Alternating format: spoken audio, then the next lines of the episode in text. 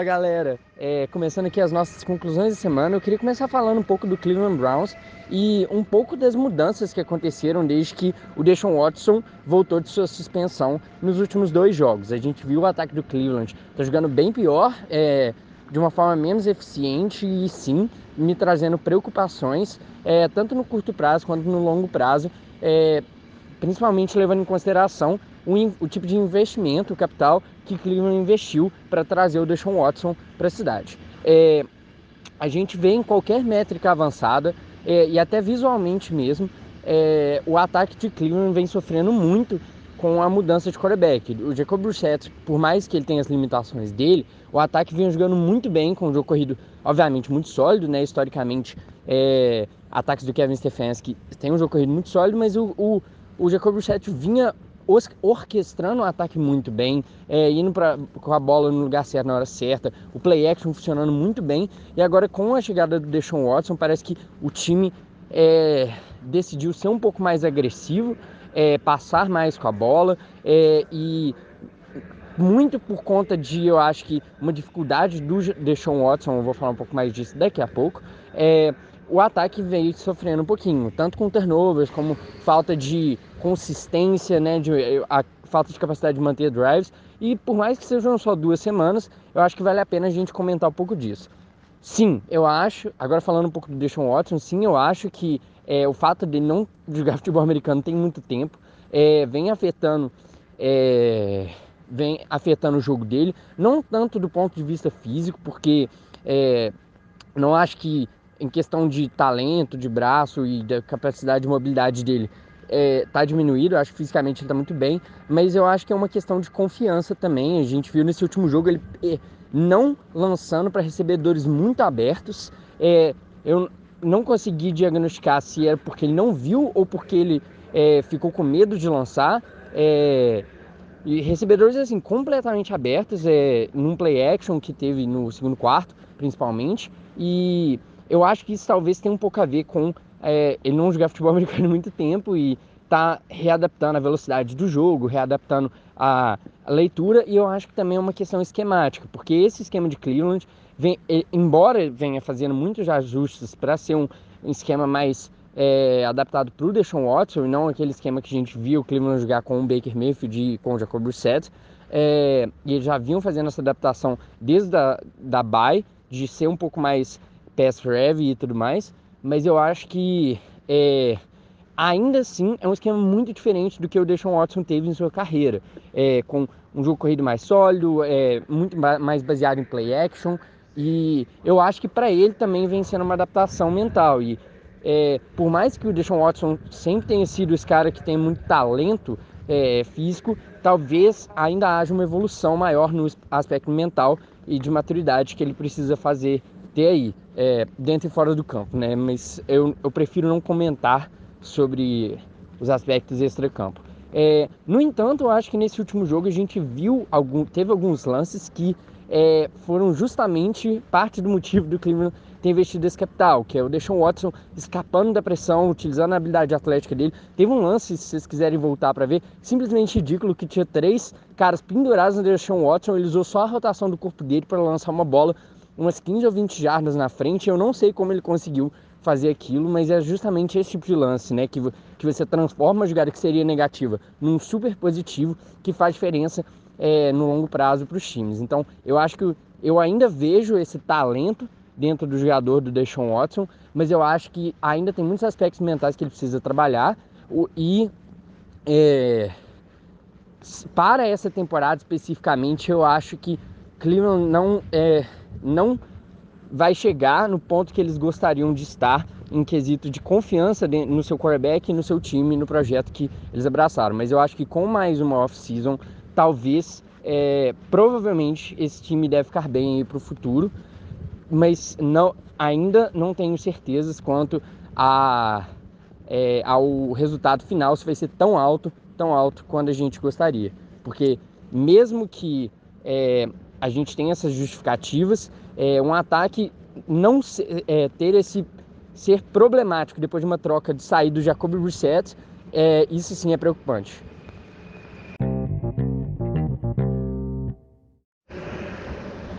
A segunda conclusão da semana, cara, não tem como não falar do ataque do Lions, que eu, eu falei deles no, no. Eu coloquei eles no meu top 10 Power Rankings, eu falei deles algumas semanas atrás, que é um time que estava em ascensão, e a gente viu aí nesse último jogo o quão difícil é parar esse ataque do Lions e como esse time está jogando bem, como o Jared Goff está jogando bem, como cada vez mais eles estão encontrando mais a sua identidade ofensiva e defensiva e seus jogadores. É, fazendo o que, é, realizando o projeto, né, e sendo, é, é, participando dessa cultura que o Dan Campbell vem criando é, em Detroit. Eu acho muito legal de ver finalmente se concretizando em resultados.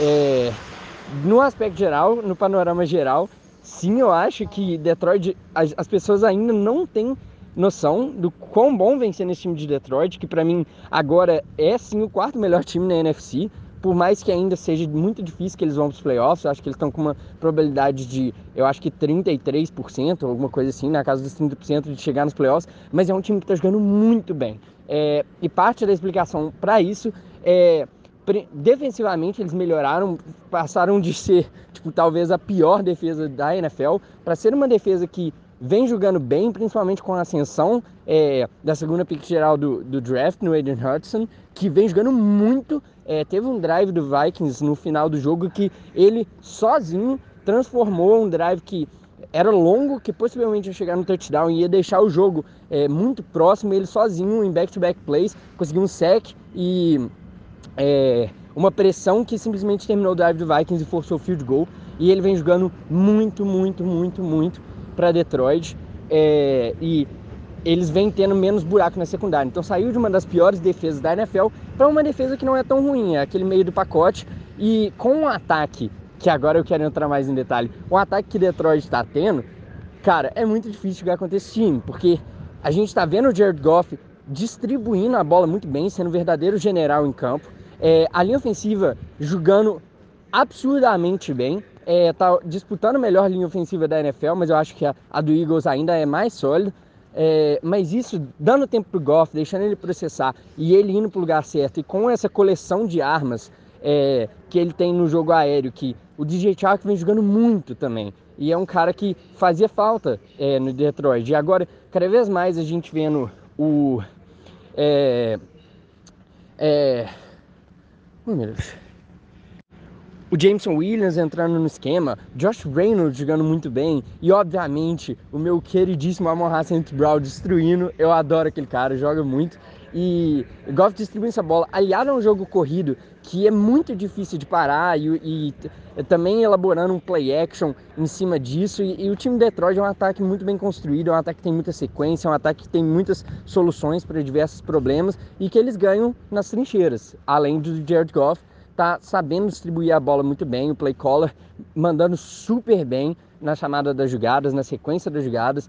E é, eu não, eu não, eu queria muito comentar a jogada que ganhou o jogo para Detroit, que foi uma recepção do Penny Sewell, que é o right tackle de Detroit, que foi é, um cara que pesa 160 quilos recebendo uma bola é, para selar o jogo.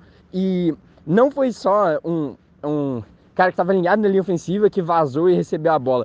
Eles alinharam ele como recebedor na slot, ele correu atrás da formação no motion press snap, a bola foi é, lançada em jogo e todo mundo achava que ele estava só em motion para ter mais um cara bloqueando e eles iam correr com a bola. Ele simplesmente vazou para o lado direito e recebeu a bola levíssimo para ganhar o jogo. É muito legal ver isso. Um, o capital de, de draft que o Lions investiu pagando, não só como já sendo faz, é, um, dos, um candidato a Pro Bowl no seu segundo ano, vem jogando pra caramba.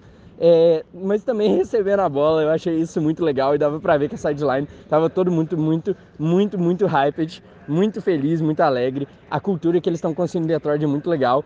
Não sei até, até quando isso é, leva eles esse ano, mas certamente isso é, faz, com, faz com que a torcida tenha mais confiança nesse regime, é, nesse head coach e nesse projeto que eles vêm. E a discussão sobre a questão do quarterback, eu acho que é, vai ser uma discussão séria é, ao terminar essa off-season, principalmente considerando a pique que eles vão ter do Rams, que vai ser uma pique muito alta se esse time vai buscar um quarterback ou continuar com o Jared Goff. Isso pode ser uma discussão para o futuro, mas atualmente o Lions para mim, é firmemente um dos melhores times da NFL, um dos 10 melhores times da NFL, e eles provaram isso é, esse final de semana. Agora eu queria falar um pouco do Niners. É, semana passada eu falei praticamente só da defesa do Niners. Eu lancei uma questão de uma, uma dúvida né, sobre a questão da viabilidade do Purdy é, como quarterback. E eu tô gravando isso na sexta, ele já jogou ontem e mostrou mais uma vez que ele sabe exatamente o que está fazendo. Não é uma questão de entrou no jogo e, e o time não estava preparado para jogar contra ele. É, ele realmente é um cara que, que, que entende o que é o plano do Kyle Shanahan em campo, sabe executar ele e é, vem jogando pra caramba. Cara, tá sendo muito divertido ver a última pick do draft, o Mr. Irrelevant, simplesmente ganhando três jogos consecutivos e liderando São Francisco 49ers para vitória. Muito legal, é uma história muito legal e eu acho que vai além só da história, porque ele realmente vem é, sendo um quarterback que está executando muito bem o sistema e eu queria falar um pouco das diferenças que eu vejo entre o jogo dele e do que a gente está vendo com o Jimmy Garoppolo. Eu acho que os dois vêm apresentando resultados semelhantes, sendo muito eficientes com o São Francisco. É... E o legal é que o, Jimmy Garoppolo é sim melhor dentro do pocket, em fazer as leituras, em jogar a bola no meio do campo, só que o, o Brock Purdy vem trazendo um pouco do elemento de é, escapar da pressão, de é, lançar em movimento, que o Jimmy Garoppolo não trazia. Eu acho que isso é uma arma que o São Francisco está sabendo explorar bem é, dele. E, cara, essa semana anterior, né, veio só para lembrar o quão bom é o Christian McCaffrey. O que esse cara é capaz de fazer em campo é simplesmente ridículo. Seja correndo com a bola, seja alinhando ele é, para receber, seja brincando com ele na formação e, faz, e trazendo a gravidade dele para determinados pontos do campo é, e utilizando suas outras armas nesses voids que são criados. Cara, é, é, muito legal assistir o ataque de São Francisco jogar. O Kyle Shanahan, para mim, é firmemente tá aí na disputa para é, para técnico do ano, junto com o Nick Sirianni. E eu acho que tem sim uma discussão para ser feita, porque o cara tá no terceiro quarterback e mesmo assim tá sendo. tá amassando seus adversários. É, e sabe, é, não existe nenhum coach na NFL mais é, capacitado em transformar os seus jogadores em armas e saber utilizar eles da melhor forma possível. Esse, a forma como o time de São Francisco é construído é muito legal e a criatividade nas chamadas, a sequência nas chamadas e a capacidade dele de brincar com as tendências das defesas e criar uma, um ambiente de diversidade entre seus entre seus pequenos monstrinhos que estão em campo é muito legal. É, São Francisco pra, é, continua firme na disputa dos playoffs, é, acabou de garantir a NFC é, a, a, sua divisão e vai sim para os playoffs. E eu acho que é um time que consegue fazer barulho e quem sabe até chegar no Super Bowl, quem sabe até ganhar com um Mr. Relevant quarterback. Cara, que história que seria isso, hein? É muito legal ver o São Francisco jogar. Por último, eu queria falar um pouco de Carolina, que é, principalmente depois desse carrossel de quarterbacks que eles arrumaram, agora eles estão encontrando mais é, uma forma de não perder os jogos por humilhação e ser um time levemente organizado, principalmente depois da demissão do seu head coach. Eu acho que o time ficou mais organizado e está começando a achar é, algumas.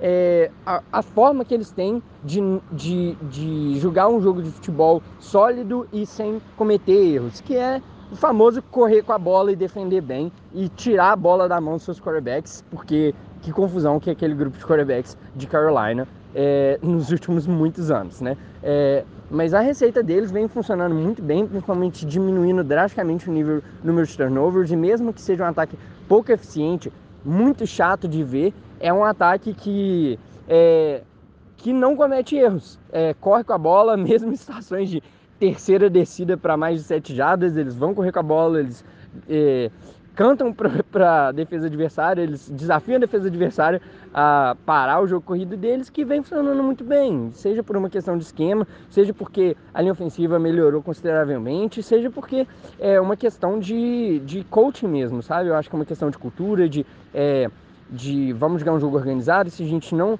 fazer bagunça, a gente consegue bater os times ruins, e a gente está vendo justamente isso que Carolina vem fazendo, que é, obviamente não consegue competir com os times melhores, mas se você não comete muitos erros, você tem condição de ganhar jogos dentro da NFL. E é, é uma defesa que vem que vem flying under the radar, é uma defesa que não vem chamando muita atenção, mas que está jogando muito bem, principalmente com a volta de alguns elementos que estavam machucados, como, como o Jaron Chin, que entra aí para secundária, pra, e, é, e esse time vem jogando melhor do que a maioria dos fãs percebe. Então, dando crédito aí para a nova comissão técnica é, de Carolina e principalmente para essa defesa que vem jogando muito bem e conseguindo manter o time nos jogos. É isso aí, galera. Obrigado por, por ouvir o, as conclusões de semana e até semana que vem.